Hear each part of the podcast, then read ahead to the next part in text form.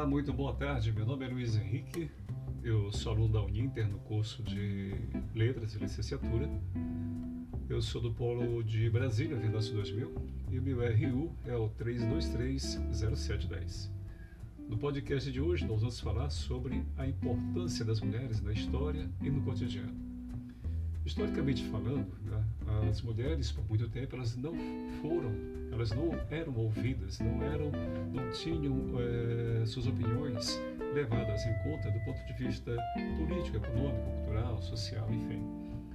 Mas esse cenário começou a mudar a partir do momento em que elas foram inseridas no campo de trabalho, né, na linha de produção, durante a Revolução, a Revolução Industrial, ali no século XVIII.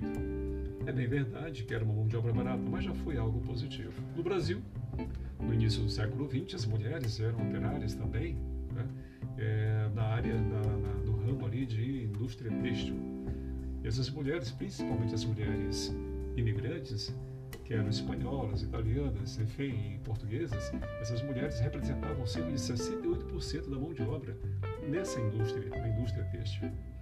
Atualmente, essas mulheres, as mulheres são mães, são professoras, são esposas, são médicas, enfim, tem, tem toda uma formação profissional também.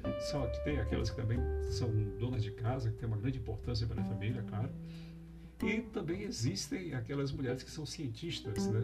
Considerando esse tempo de pandemia, elas, principalmente as biólogas, têm um papel importante nessa luta contra o coronavírus, na busca de uma vacina é, contra esse vírus.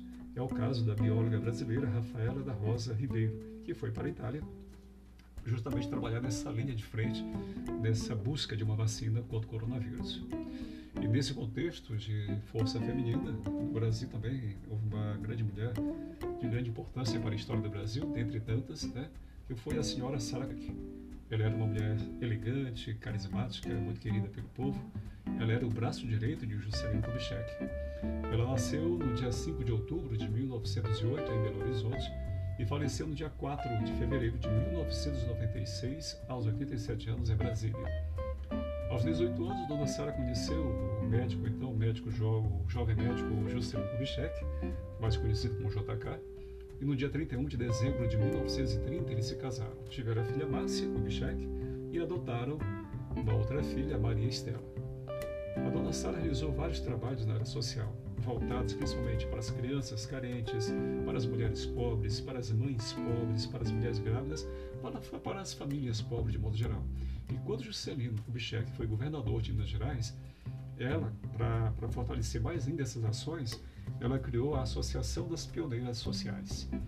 E essa associação ganhou uma maior visibilidade quando Juscelino Kubitschek foi eleito presidente do Brasil.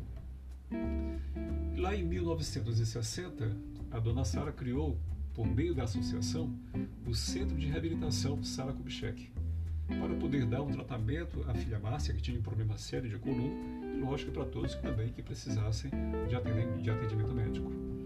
Esse centro de reabilitação conhecido como Hospital Sara Kubitschek, que tem unidades em Brasília, no Rio, tem em Belo Horizonte, tem em São Luís, tem em Belém, se não for memória também.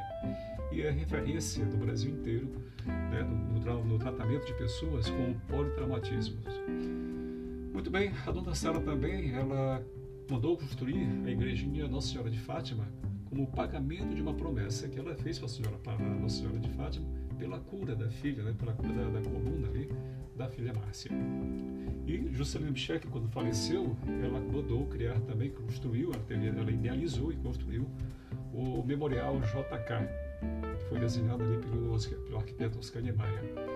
E esse Memorial JK foi inaugurado no dia 12 de setembro de 1981. Então, se você vir a Brasília, não deixe de conhecer e visitar este grande memorial, este grande museu que tem em Brasília, para que você possa conhecer um pouco mais da história desta grande mulher, é, do esposo dela e toda a história de construção de Brasília. Então, como legado que a Sara, que a Sara deixou, a Sara Kubitschek, eu destaco aí o Hospital Sara Kubitschek, que é referência no, no, no, Brasil inteiro, tanto do ponto de vista de cuidados médicos, como também como exemplo do ponto de vista administrativo.